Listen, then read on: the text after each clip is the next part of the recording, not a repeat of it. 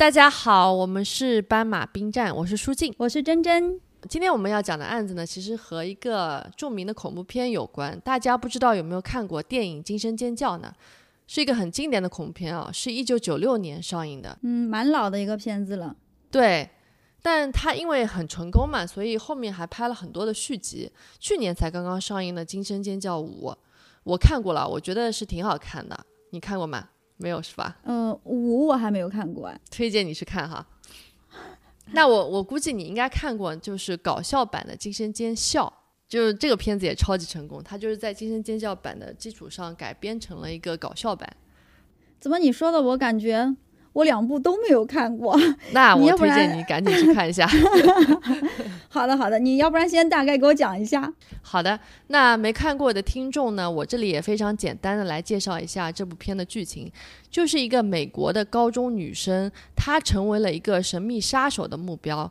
这个杀手呢，他戴着一个白色的尖叫的一个面罩，他身穿黑色的长袍，那看起来就很像一个死神哈。杀手呢，不仅要杀这个女生，还要杀她身边的闺蜜、男友，还有报社记者等等。最后呢，这个女生发现啊，这个恐怖的杀手竟然就是这个女生的同学扮的。哎，我剧透了第一部啊，不过这个片也很老了，所以应该也大家可能很多人都看过了。哦，对了，这个报社的记者啊。还是那个《老友记》里面的 Monica 演的，她在电影里面也是超级美的。那对了，今天那个我们今天录的日期是今天 Chandler 死了，我们为他默哀。对，好，那我们继续说回这个案子和这个电影哈，《惊声尖叫》里面的杀手的形象也是万圣节装扮的一个热门款。但我们今天要讲的这个案子就和这部电影有关了。媒体呢就称呼这起案件为呃 The Scream Murder，也就是惊声尖叫案件。那这个案件里的凶手基本上就是看了这个电影之后就超级喜欢，然后就做的模仿案。但虽然说是模仿案，但是我们今天的凶手啊，简直是蠢到了一定的境界。我相信大家听到后面就大家都会觉得非常生气的。嗯，那大家听我讲就知道这两个人到底有多蠢了。可以说这个案子啊，就是想让人边听边骂的那种。好，那我来听你讲一讲。好，那我们话不多说啊，我们就开始今天的案件。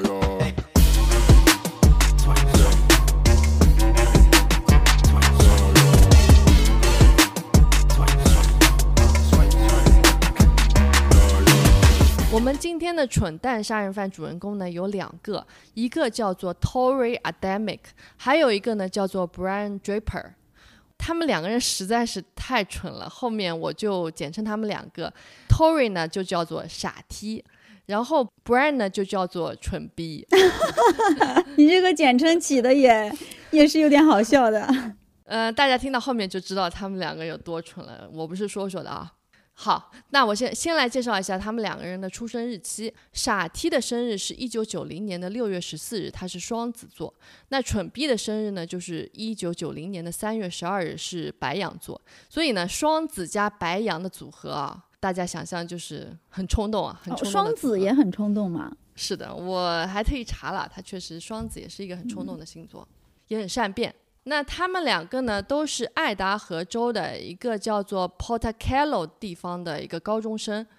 他们当时是十一年级，他们的高中的名字就叫做 Portacalo High School，就是这个地方的一个高中，就这样子的一个名字。那这个城市的常住人口是有五万多人，在爱达荷州的人口是第六大的城市。爱达荷州的州立大学就在这里，所以这也算是一个不大不小的城市了。那这个地方民风啊，普遍是比较保守的。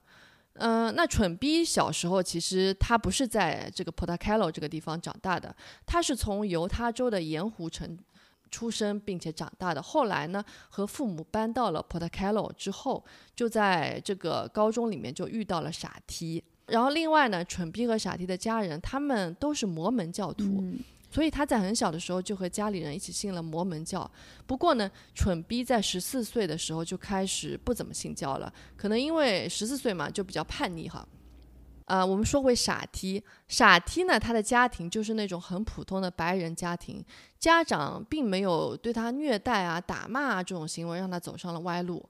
不过在案发后呢，警察在搜查他的电脑，发现他电脑里面其实有那种虐待动物的视频，甚至还有性侵儿童的视频，所以他也有可能就是在他还十四岁的时候，他已经是一个恋童癖了。哦，可是十四岁自己都还都还算是一个哦，不嗯能算是儿童了，就是青少年。对，嗯，但是我们之前也说过了，就是这种像后面会有这种杀人的行为的，其实他前面都是会有一些犯罪行为的，到后面才慢慢过渡的。对，可能大家听过很多案子的人都了解哈，因为虐待动物这样的行为都是连环杀手的一个儿童时期的一个标配，可以说是，嗯，所以他可能在青少年的时候就已经展现出了他，嗯、行为有一些偏差的这样的一个状态。不过呢，这都是警察在案发后才发现的这样子的一个情况了。那我们话说回来，这两个傻 T 和蠢逼，他们其实两个人为什么会成为朋友呢？因为他们两个都很喜欢恐怖电影，所以呢，共同的兴趣爱好让他们两个很快的成为了朋友。他们两个就会经常的在一起看恐怖电影，也非常喜欢连环杀手的故事。那惊声尖叫呢，就算他们两个的最爱之一了。他们除了看电影之外呢，还喜欢拿着录影机在学校里面，就是这里拍拍，那里拍拍这样子。就喜欢电影嘛，所以就是想想各种自己拍拍，也想试试看，对吧？嗯，但是其实我还，嗯，我我还蛮喜欢那种，就是不管是拍照也好，还是拍视频也好，会经常拍一拍的，呃，这些人，因为我觉得对我来说，可能他们更会去发现生活里的美好，然后去嗯记录下来。不过我现在已经知道，这两个人可能发现的不是什么美好吧。没错，那我们就接下来要知道他们到底想拍些啥了。那高三开始的时候呢，他们两个人啊，不知道脑子哪部分坏了，他们决定要拍摄自己的一个恐怖电影。那这个电影的内容就是模仿《惊声尖叫》里面的杀手，戴着面具，一个接一个的杀害他们的同学。而且啊，他们想拍的是一个杀人的真实的纪录片，他们不是想演啊，他们想拍一个真实的。所以真的是不知道脑子哪部分坏了。对，所以他们就决定呢，像惊声尖叫的剧情一样，要拿着刀先到被害者家里面去，先吓吓他们，把被害者吓个半死之后，再拿刀捅死他，这样才刺激嘛。所以呢，这两个蠢蛋哦，他们还制作了一个杀人名单。我们这一次的受害者 Cassie Jo Studart 就在这张名单上面。那我们后面就叫做这个受害者凯西。嗯，他们这个想法，其实我也网上搜了，就是没有搜到什么为什么他们有这样子一个想法。嗯、我理解就是他们这个想法其实是没什么来由的，也不是因为他们两个受到了，比如说学校里面有霸凌，他们想报复社会之类的，没有这样的原因。他们两个其实在学校里面都是一个很正常的一个一个状态，嗯，所以就是这么很随便的决定了他们想要杀人，所以。我确实觉得他们很蠢，值得“蠢蛋二人组”这样的称称号哈。我知道你后面一定会讲到的，但是到这个地方，我还是特别想问一下，他们是杀了很多他们的同学吗？还是杀了一位就被发现了？他们计划，但是你觉得他们智商能够杀到很多人吗？也也算是我多问了一嘴。好，那我们在开始这起案件之前，我们就先来介绍一下这个被害者凯西。凯西呢是出生于一九八九年的十二月二十一日，他是射手座，他是家里三个小孩中间的中间的那一个。他和他的弟弟呢，大部分时间是由他的爷爷奶奶来抚养长大的。他有一个大他七岁的姐姐，是由他的父母抚养长大的。这个原因我倒是没有查到，为什么姐姐是父母抚养长大，而他和他的弟弟却由他的爷爷奶奶抚养长大。虽然是这样哈，他但是他和他的弟弟是跟爷爷奶奶关系很好的，也跟他的妈妈是关系很好的。然后呢，据凯西的弟弟说，虽然姐姐只大他一岁，但是他一直视姐姐为榜样，因为凯西在学校里面不仅成绩是很好的，所有的科目他都是拿 A 哦，这是挺厉害的。嗯，然后他未来大学的志向是法律系，这曾经也是我的志向。真的。对，但是就我妈妈觉得学这个东西可能以后对就业啊，或者是就都是没有很大帮助的。怎么会没有没有有学？我的第一志向法律，做律师第二志向心理学。哦，跟我们讲案件还是有点相关的哈。好，那他跟你的志向是一样的。嗯我觉得也是一个非常呃需要有能力的一个志向，并且呃未来是也是会有很有出息的这样的一个志向哈。那另外呢，他还是一个很有责任感的人，而且呢，他还对音乐和绘画也充满了兴趣，而且他画画也蛮有天赋的。他的家里都贴着很多他画的画。他从小呢就是一个乖小孩，然后长得也挺可爱的。他有一头长棕色的直发。他不仅成绩好，而且对学校里面的同学们都挺好的。嗯，那会不会是这两个蠢货，就是就在学校可能是垫底的，所以他就会对这种性格也很好，然后又招同学喜欢，成绩又很好的人就会有点仇视。你刚前面听到我说他们两个是蠢蛋嘛，所以他们没有那么多的脑筋。我后面会讲哈，他们为什么会选择凯西作为他们的第一个被害者。好，那在案发当年的二零零六年的四月份，凯西呢交了一个男朋友，他叫 Matt Beckham，跟那个贝克汉姆是同姓的，所以后面我们就叫他贝克汉姆。好，不过呢，我在网上啊没有找到他的照片，所以我也不知道他长得到底像不像贝克汉姆那么帅。所以这两个蠢蛋杀手呢，他们是贝克汉姆的朋友。因为贝克汉姆的关系，所以凯西才会和这两个蠢蛋成为了朋友嘛。嗯，然后那我介绍一下，就是贝克汉姆是先和傻 T 是朋友，他们两个人是在十二十三岁的时候就已经是同学了，所以到十六岁嘛，已经有好几年的时间了，所以他们已经是挺多年的朋友了。然后呢，经过傻 T 的介绍，所以贝克汉姆又认识了蠢 B，所以他和他们两个是朋友。好，那我们说回蠢蛋二人组。他们两个呢，就在学校里面啊，天天讨论这个电影的剧本，他们就要计划怎么进行这个剧本之类的事情。那他们不仅讨论，他们还把讨论的过程用摄影机来记录下来。在案发前不久呢，就傻 T 啊，就找到了一个朋友，想让这个朋友去帮他去当铺买刀，因为他们当年不是十六岁嘛，那买刀呢就要年满十八岁成年了才可以买的。嗯，然后他们就请这个朋友啊，帮他们总共买了四把刀。所以呢，准备好了刀之后呢，他们就要开始选择杀人对象了。但我们知道这两个蠢蛋最后选择的对象是凯西嘛？那刚才我也说了，你也好奇嘛？那他们选人的标准是什么？他们为什么选择了凯西呢？所以我们前面不是也提到他们两个不是有一个杀人的名单嘛？那关于他们选择凯西的原因，其实是有好几种说法。第一种呢是说，他们两个人之前其实都暗恋过凯西，但是凯西看不上他们两个，所以他们就产生了这种得不到就杀掉的这样的一个想法。另外一种呢是说，就是他们的同学说啊。就是凯西的同学有听到过蠢蛋二人组呢，有问过凯西说你愿不愿意参与我们拍的影片？那凯西也不知道他们拍的是什么，就随便说啊，那也行啊，就就答应了啊，都不知道是什么就答应了。对，就随便说你你拍点什么，那我你要我参与我就参与，随便演一下也行嘛。嗯，包括前面帮他们买刀的那个朋友，他应该是不知道他们要买这个刀用来做什么吧？那就也不问的，然后就帮他们买了这四把刀。对。这个倒是我也没在网上查到具体的一个信息。还有第三个说法，是我觉得可能性很大的一个说法，就是蠢蛋二人组从他们的朋友贝克汉姆那里知道，凯西呢在案发的那一天会去帮亲戚家看管房子和宠物，所以他会自己待在那个房子里面，那就给他们两个创造了一个绝佳的犯案机会。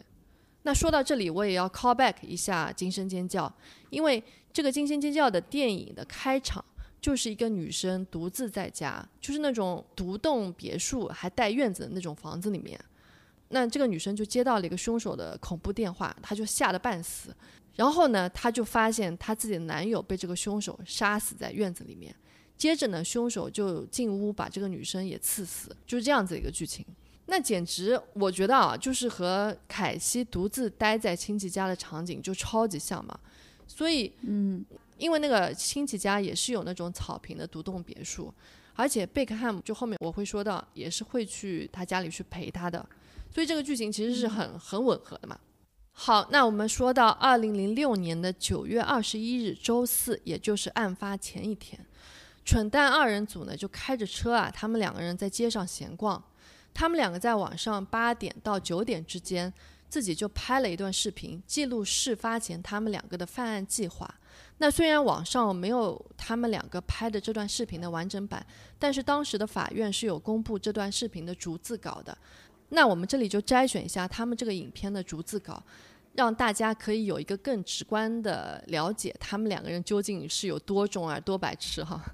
好，最开始呢是蠢逼对着视频镜头说：“我们两个呢要开始杀一堆人了，这样我们就可以创造历史了呢，就可以创造历史了哦。”就还要很激动的说两遍哈。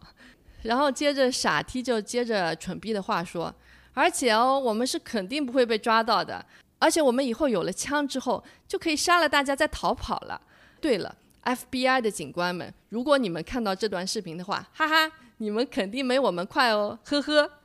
他还呵呵，他居然还敢叫嚣 FBI 的警官们，我的妈呀！我很想知道他们在录这个视频的时候有戴头套或者是什么挡挡住。哇哦！因为他们是要拍片嘛，他们怎么会戴头套呢？对吧？那果然是蠢蛋二人组。嗯，然后蠢逼就开始笑了起来，一边在旁边赞同傻 T 说：“你们，他说的就是 FBI，你们没我们快哦，也没我们聪明呢。我们马上就要去我们要杀的第一个人的家里哦，去看看他是不是一个人在家哦。如果他是一个人在家的话，splat 他就死了。”那他这里说的 splat 大概的意思就是“梆”的一声，这样就“梆”，他死了，这样子一个象声词。嗯，然后傻 T 就说：“蠢逼，请你不要自以为自己很幽默。”接着蠢逼回复说：“我哪有自以为自己很幽默啊？人会死，记记忆会消失，这不是我结巴，是他自己结巴了。”哦。然后傻 T 就问他说：“你这句‘人会死，记忆会消失’是在哪部电影里面看来的？”然后蠢逼就理直气壮地说：“当然是我想的啊，哪是从电影里面看来的呀？”那傻 T 就接着呛他说：“那怪不得这句话听起来这么蠢了。”我真的好无语啊！所以我说他们是蠢蛋二人组不是没有原因的哈。那这个时候蠢逼因为被傻提屌了之后呢，就有点尴尬的，赶紧转移了话题。接着他们两个人呢就在宗教话题上面讨论了一下，因为他们两个家庭都是信摩门教的嘛，对吧？所以他们就讨论了一下，就是他们做这件事情会不会进地狱？那接着傻 T 就说，杀人这件事呢，之所以是错的，就是因为有法律规定不能杀人而已。虽然杀人这件事情是错的，但是法律就不应该去管这件事啊，就不是很懂他的逻辑啊。那这个时候蠢逼呢就在旁边各种赞同，说应该是物竞天择啦，兄弟，物竞天择就是我唯一要说的话。妈的，如果你们政府。一直限制大家去做这件事情的话，那这他说的这件事情就是指杀人嘛？那大家只会更想去做好嘛？所以最后呢，傻 T 就赞同说：“我完全赞同你说的。”好了，摄影机拜拜喽。他还要最后和摄影机说拜拜，这样。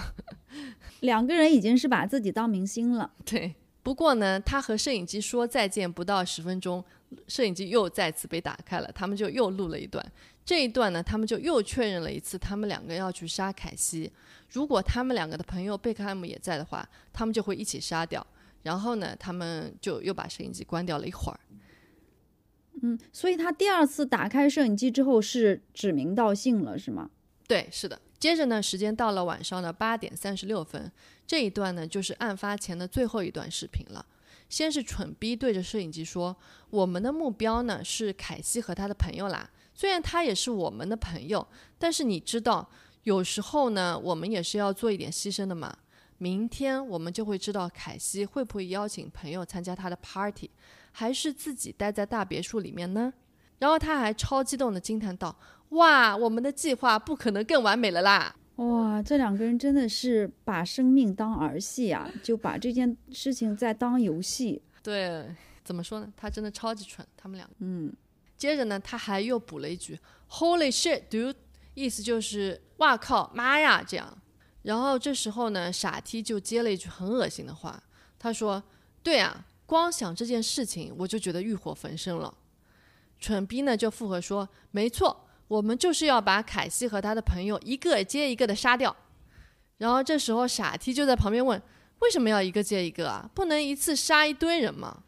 就这明明就是你们最开始计划好的，对吧？像《惊声尖叫》里面这样一个接一个的杀，还问那这时候蠢逼就说啊，那好吧，或者我们是两个两个的杀，或者是三个三个的杀，因为呢，我们必须要保持优雅。这里他说的英文就是 keep it classy。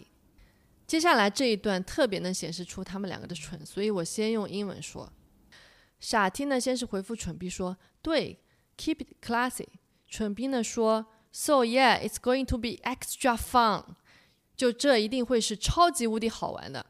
傻 T 就对蠢逼说：“You are so evil，你是个恶魔啦！”还边讲边傻笑。然后蠢逼就回复说：“Yes, I am. So are you, dude? Evil, evil。”中文就是：“对呀，我是。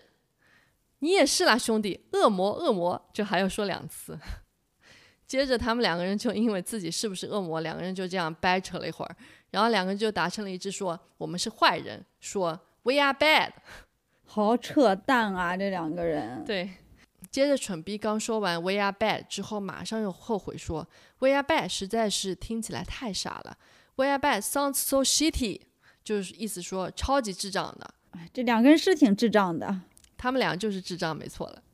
然后这个时候傻 T 就回复说：“我们是恶魔，听起来更烂好吗？”“We are evil, that sounds even shittier。”然后蠢逼就为了讨好傻 T 就说：“那好吧。”那我们就是用杀人来获得快感的变态杀手，也就是大家知道 psychopath，一般的连环杀手很多都是 psychopath 嘛，对吧？嗯，我觉得这两个人就是心智完全没有发育好的样子，感觉像个三岁小孩子在在去别人手里抢糖吃一样。就是三个这两个蠢货真的是脑子是有点问题。我觉得他们两个就只配这个词智障。对，然后他们接着说。我们要做的事呢，一定会进行的像像在《惊声尖叫》的电影里面一样，只是事情发生在现实之中，所以我们一定呢会在历史上留名的。傻 T 马上就称赞的和蠢逼说：“That sounds good, baby。”这听起来才对吗，宝贝？接着蠢逼就被鼓励到了啊，接着他越说越兴奋起来。对对，就像历史上的杀人犯一样，就像那个谁，Ted Bundy，Ted Bundy 大家应该认识哈。对，大名鼎鼎的连环杀手了。嗯，还有那个 The Hillside Strangler，这个以后也许有机会我们可以讲。就中文是山坡旁勒人者，就是在山坡旁把人家勒死的这样的一个称号。嗯，那我想说，蠢逼在说出这些连环杀手的名字之前，其实肯定没有去仔细的去了解过人家。真了解过，他们不可能做出这么弱智的事情。人家连环杀手都是很聪明的啊。哎呦，但是也感谢他们没有去了解那么多。就是还好两个人蠢，在做了一起案子之后就被发现了。没错，接着呢，他们又开始继续说其他有名的连环杀手，说还有黄道十二宫杀手哦。但是傻 T 对黄道十二宫杀手也不是很满意，他就说：“你刚刚说的这些人和我们之后要做的事情比起来，根本就是菜鸟级别的人，好吗？他不仅菜啊，他不仅弱智，口气还很大，口气还大。对对。然后他继续说：“我们应该像那个谁，嗯，他就忘了那个人的姓，他就说 Ed GAIN 这种程度啊，他就忘了这个 Ad 他的姓是什么。那我解释一下，这个 Ed Gein 他就是著名的德州电锯杀人魔。那傻 T 自己其实不是很懂啊，他想不起来 Ed Ed 的姓，但还要一副就是不懂装懂的样子告诉蠢逼，他说：你知道 Ed 做过什么吗？”他看到女生走在路上，他脑子里面就会出现两个选项。选项一呢，是他会带这个女生去约会，然后把这个女生呢迷得神魂颠倒的。选项二呢，就是把这个女生的头砍下来，还插在棍子上，就看看会是什么样子。那听到这里，如果你是真实案件迷，可能你发现了哈，他们两个人就完全对于真实案件非常业余，是不懂装懂的。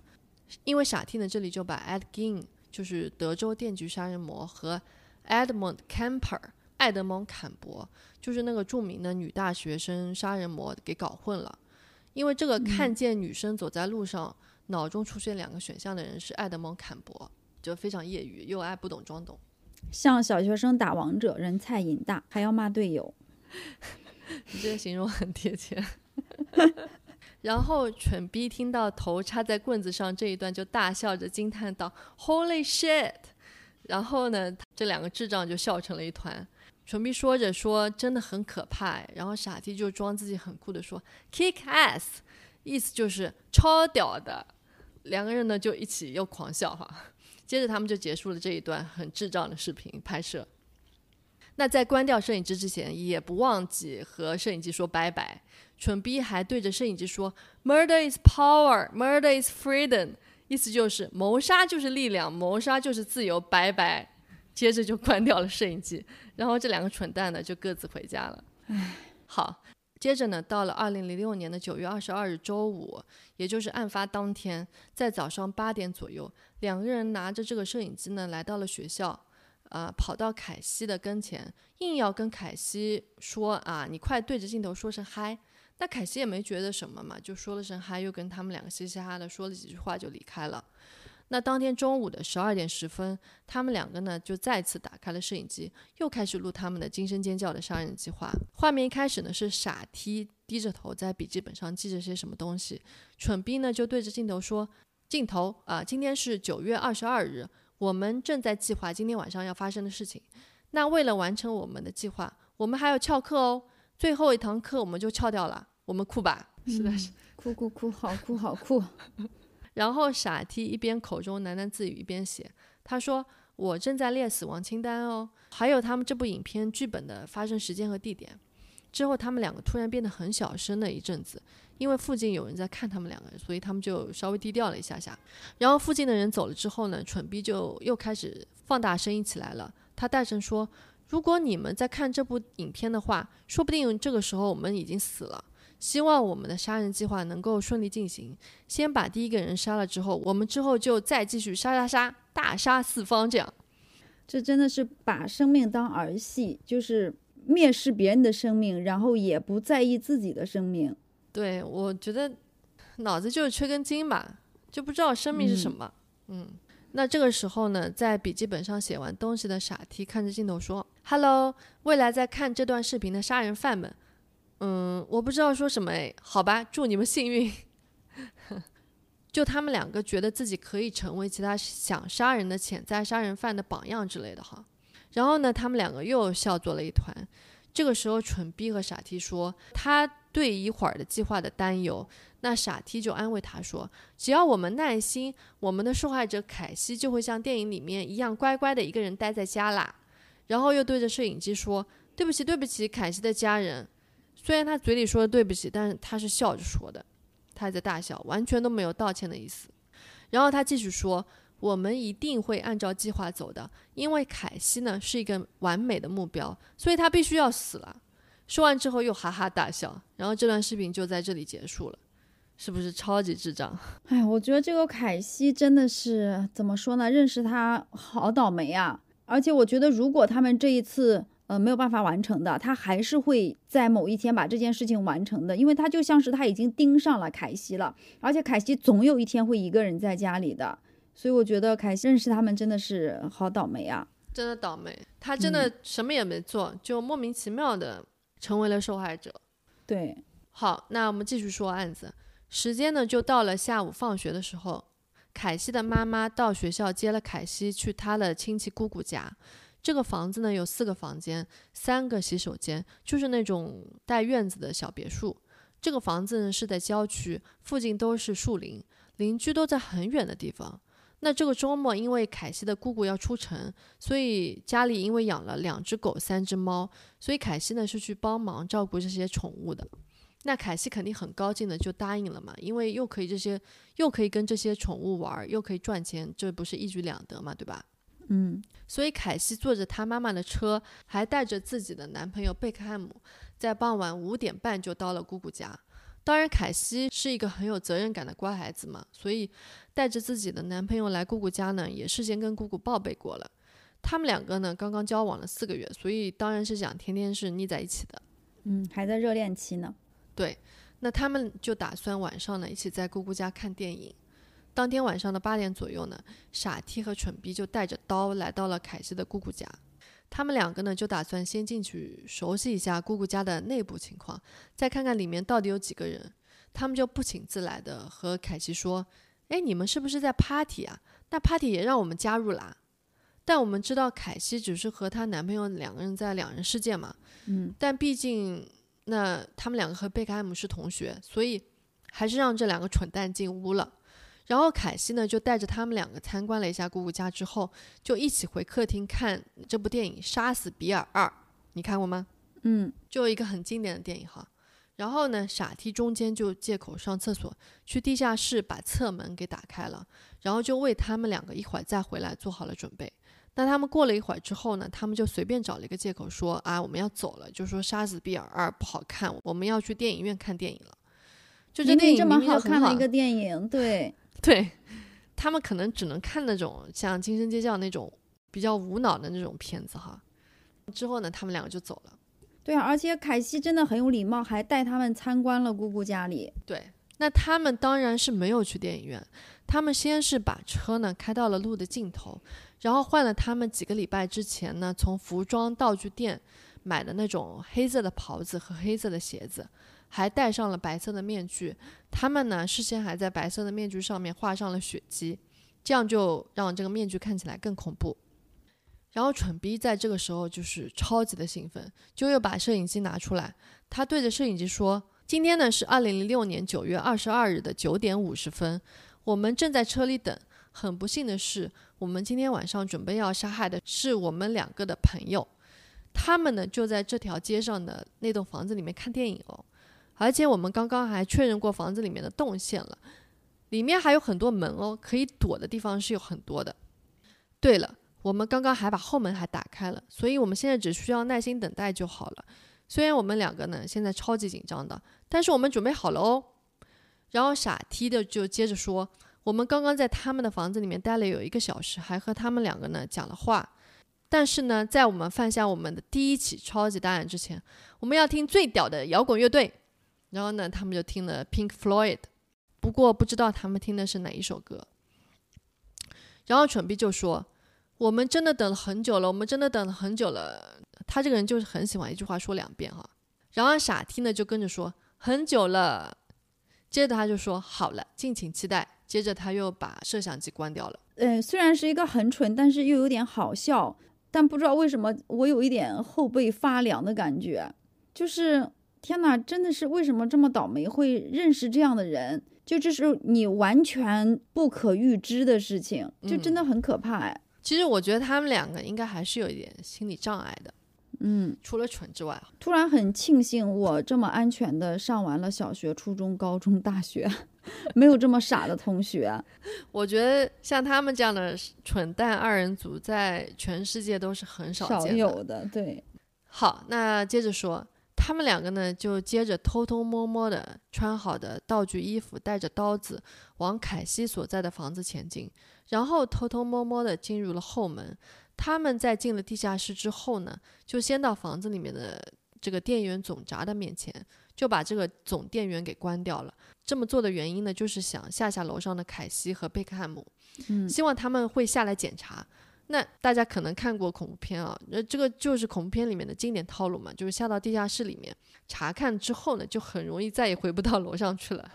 那当然呢，在楼上的凯西和贝克汉姆确实被吓得不轻，不过他们没想到是总闸跳闸之类的问题，但他们觉得可能是断电了，也很害怕，所以呢哪里也没有去，就待在客厅里面，就想着等电来。那这两个蠢蛋等了半天都没有等到这两个人下来，就决定继续去吓吓他们。他们就把这个电闸开开关关，那楼上的灯就一会儿亮一会儿暗，就根本是恐怖片里面的场景。那楼上的凯西和贝克汉姆两个人就更加吓得半死了。这个时候家里的两只狗就好像感觉到了什么似的，就变得很躁动不安，就一直对着地下室的方向发出低吼，还在楼梯口躁动不安地走来走去。他们两个不止一直在开开关关电源，为了继续吓楼上的两个人，还把地下室的烟灰缸打碎了，来制造声音吓死他们。如果是我，我应该也挺害怕的吧？电一直在断断续续的，一会儿开一会儿关，然后还就是两个人在这么大的一个房子里，然后地下室还传来声音，再加上这其实又不是自己的家里，可能没有，嗯，没有那么的熟悉，我是会蛮吓人的。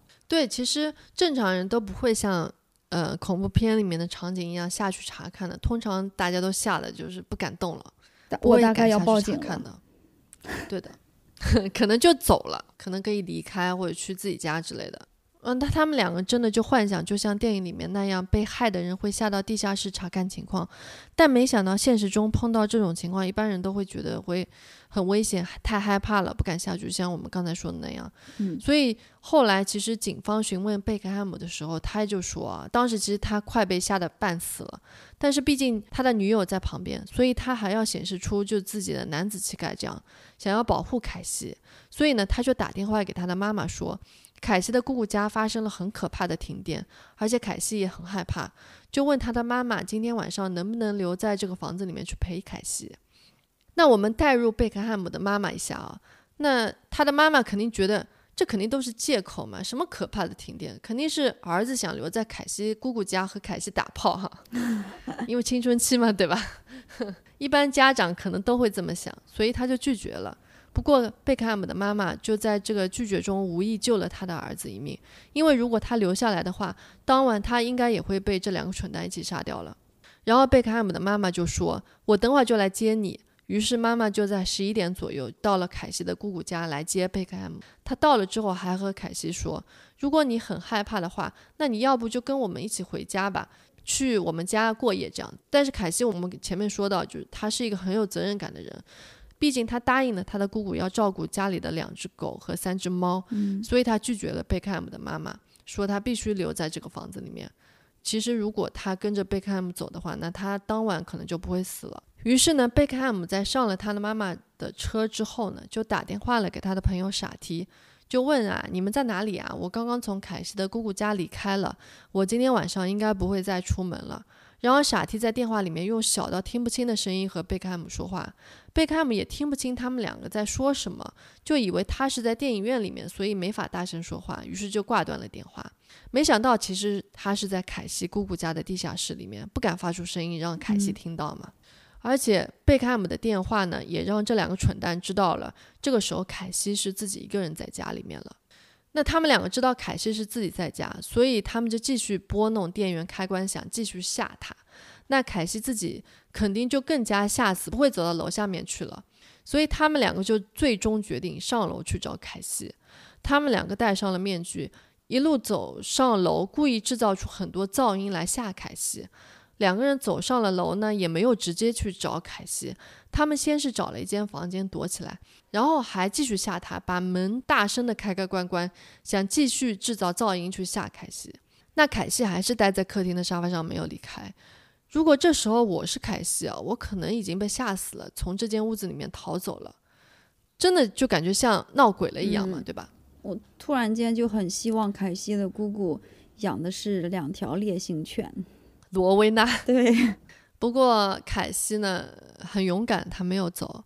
那他们两个这个时候终于失去了耐性，两个人就拿着刀子就朝凯西走了过去。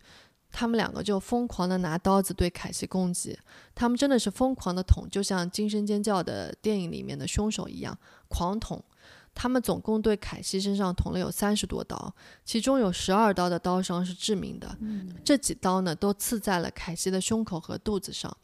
其他还有脖子后面和背上也被刺了一些刀伤，这些刀伤导致他的心脏迅速衰竭，很快呢就因为失血过多死去了，真的很可怜哦，真的莫名其妙的就这么被杀死了。嗯，而且死前他看到这两个戴着非常恐怖面具的凶手，肯定心里还是超级的恐惧的。对，然后这两个人呢，就很快的逃离了现场。他们回到他们的车上的时候，大概在十一点半。然后傻 T 开车，那蠢逼这个时候肯定又要把那个摄影机拿出来了嘛，要拍一下他们在案发之后的一些片段了。蠢逼呢就对着摄影机说：“我们刚刚杀了凯西，刚刚从他的家里离开了，这不是开玩笑，This is not fucking joke。”傻 T 呢就在旁边说：“我到现在还在发抖。”蠢逼接着说：“我刚刚捅了凯西的脖子，而且我还看到他奄奄一息的身体从沙发上掉了下去，凯西好像就这样消失了。哦，兄弟，我竟然杀了凯西！我的天呐，这个过程也太快了，感觉太不真实了。他们两个人中，我们也发现了嘛，傻 T 是比较稍微不蠢一点的那一个。那这个时候，他稍微也意识到了，蠢逼这个时候是在对着镜头认罪嘛，嗯，他就有点紧张害怕了起来，就对着蠢逼说：“我的天呐，你快给我闭嘴吧！我们必须要注意一下自己说出来的话了。我们现在就应该是假装什么事情都没有发生，好吗？这个时候蠢逼还在录，他对傻 T 说：“哎呀，没事啦，别这么担心。我们现在就要去买电影票，就是要制造不在场证明。”那傻 T 就说好。然后蠢逼呢就对着摄影机说了声 “OK，bye”，就关掉了摄影机。然后他们两个呢就开车到了一个很偏僻的小山坡上，就想把证据啊、那些衣服啊、面具啊，还有刀子这些包起来藏起来。他们还试着用火去把这些证据烧掉。那其实我们稍微有一点常识的人就知道啊，要把这些东西全部烧掉，其实是要有一点技巧的嘛，不是说你随便点一下火就能燃起熊熊大火的。但这两个人是白痴嘛，他们肯定不知道，所以他们点了火，火一下子就灭了，东西呢都只烧掉了一点点。所以警方后面还是找到这些证物，基本上也没破坏多少。那之后呢，他们处理完这些证据之后，他们就一起到了傻弟家里面睡觉了。时间到了第二天的星期六，贝克汉姆因为前一天晚上十二点多打了好几个电话给凯西，想看看他还好吗？但是凯西都没有接嘛，所以第二天早上呢，他打了十五个电话，那凯西都没有接，所以他这个时候就有点着急了。那这天是周六，所以傻 T 又去找贝克汉姆说啊，接了他要去一起去看电影。昨天才刚刚杀了人家的女朋友，第二天还要去找他玩。嗯，他找 他去看电影会不会是就他还是有想法要把贝克汉姆也杀掉的？那他也得有机会。我觉得他就是纯粹的，就是想装作装作自己没事，就是对对，装作生活正常这样。他周六该干嘛干嘛。嗯。他只是想这样子而已。那看完电影之后呢？贝克汉姆就说：“啊，你可不可以开车带我去凯西的姑姑家？我想看一下凯西还好吗？”居然还真的去看了电影。对，那傻 T 这个时候肯定不会答应嘛，他就找了个借口说：“哎呀，我我的车子油不够了，不够带你去找凯西啦。”那周六当天，凯西的妈妈也打了很多通电话给凯西，也没有联络到他。哎，其实这里我想说啊，她的家人和朋友们，还有包括她的男朋友，心都蛮大的，就一直联络不上她，也不去看一下她的情况，就光打电话给她，她不接，就这样算了哈。对呀，还有心思去看电影。话虽如此，但就算他们去看，也也没有什么用了。那凯西呢，是直到周日的下午，在她的姑姑一家人回家的时候才被发现的。她姑姑一到家呢，就马上打电话报了警。那警方第一个怀疑的对象，一般来说肯定就是凯西的男朋友贝克汉姆嘛，因为理论上他是最后一个和凯西在一起的人，而且警方询问贝克汉姆的时候，他还表现得很平静。那虽然表现得很平静，但是每个人其实对这种事情其实心理素质不一样，对，就是每个人表达方式不太一样嘛。嗯，所以警方就给他安排了测谎。那他因为他是清白的嘛，所以他就通过了这个测谎。所以警方呢就暂时把贝克汉姆排除了在嫌疑人之外。那警方也从贝克汉姆的口供中得知，周五的晚上还有蠢蛋二人组也到过凯西的姑姑家。那警方肯定也要去询问他们嘛。警方呢先是去询问了傻提就问他说：“你在离开凯西家之后，你去了哪里？”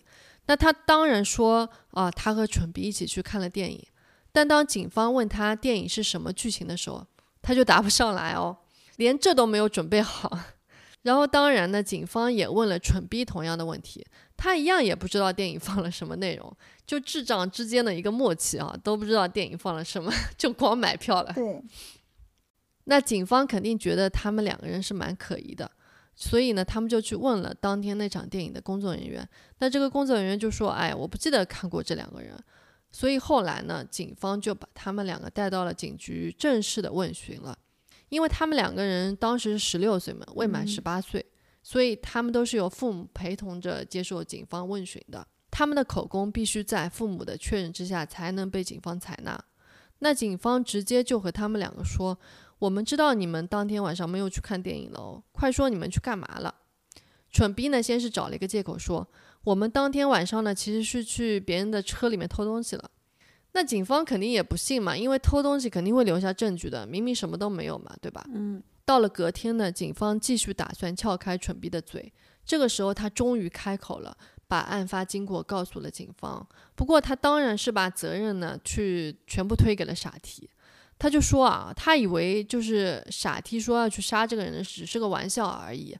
当他看到傻 T 真的捅了凯西的时候，他超级惊讶的，根本来不及阻止他啦，都是他逼的啦，就是他就把责任都推给他的朋友了。然后呢，蠢逼还带着警察去了他们那些藏证据的地方。那我们现在来说说他们到底藏了些什么东西呢？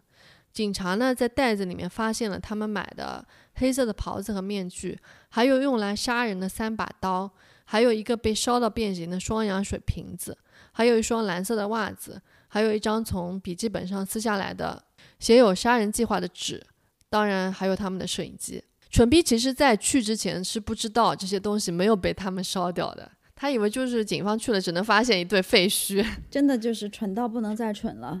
所以警方就这样发现了关键证据，就是我们刚刚上面读的那一段超级白痴的视频片段。哦，警方呢还从发现的三把刀上的其中两把上面发现了凯西的 DNA。那虽然蠢逼想把罪责全部都推到傻 T 身上。但是从这些证据里面，很明显的就能发现，凯西身上的伤口呢，很明显是他们两个人去作案造成的。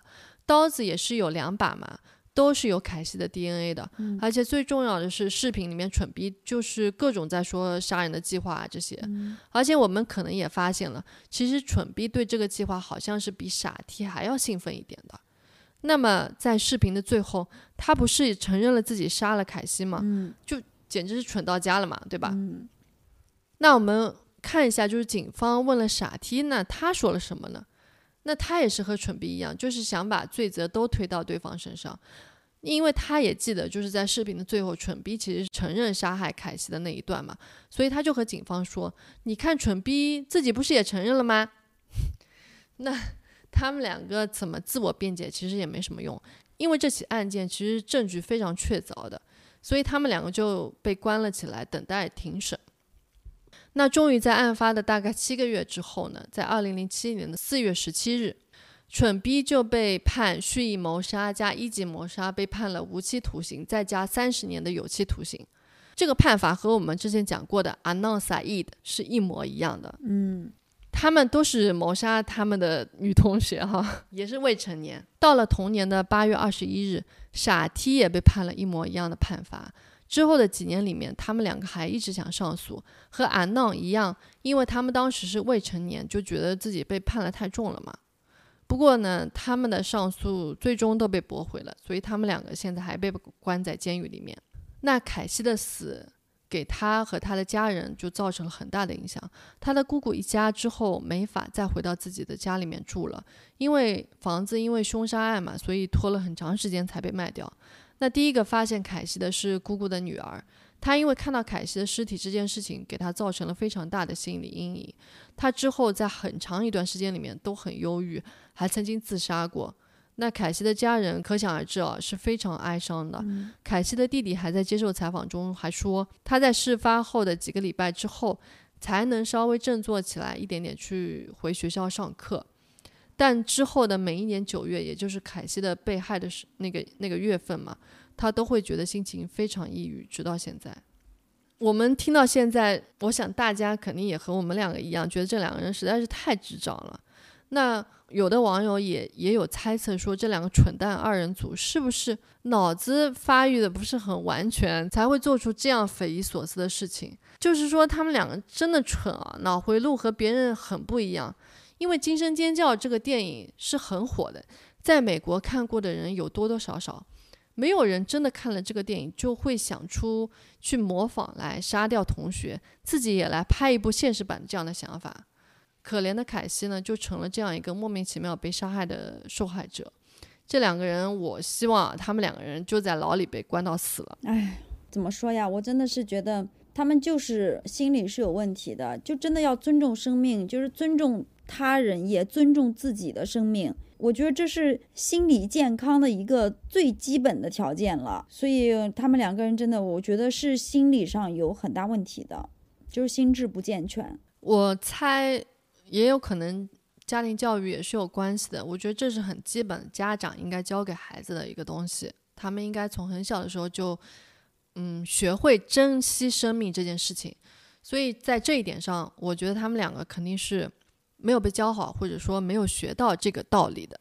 嗯，所以我觉得他们两个被判无期徒刑加三十年的有期徒刑是完全没有问题的。希望他们两个就在牢里被关到死。嗯嗯，不能假释。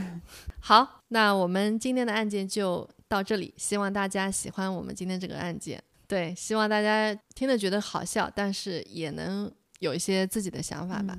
好，我们今天的案件就到这里，拜拜。我是舒静，我是珍珍，拜拜。好，我们下期见，拜拜。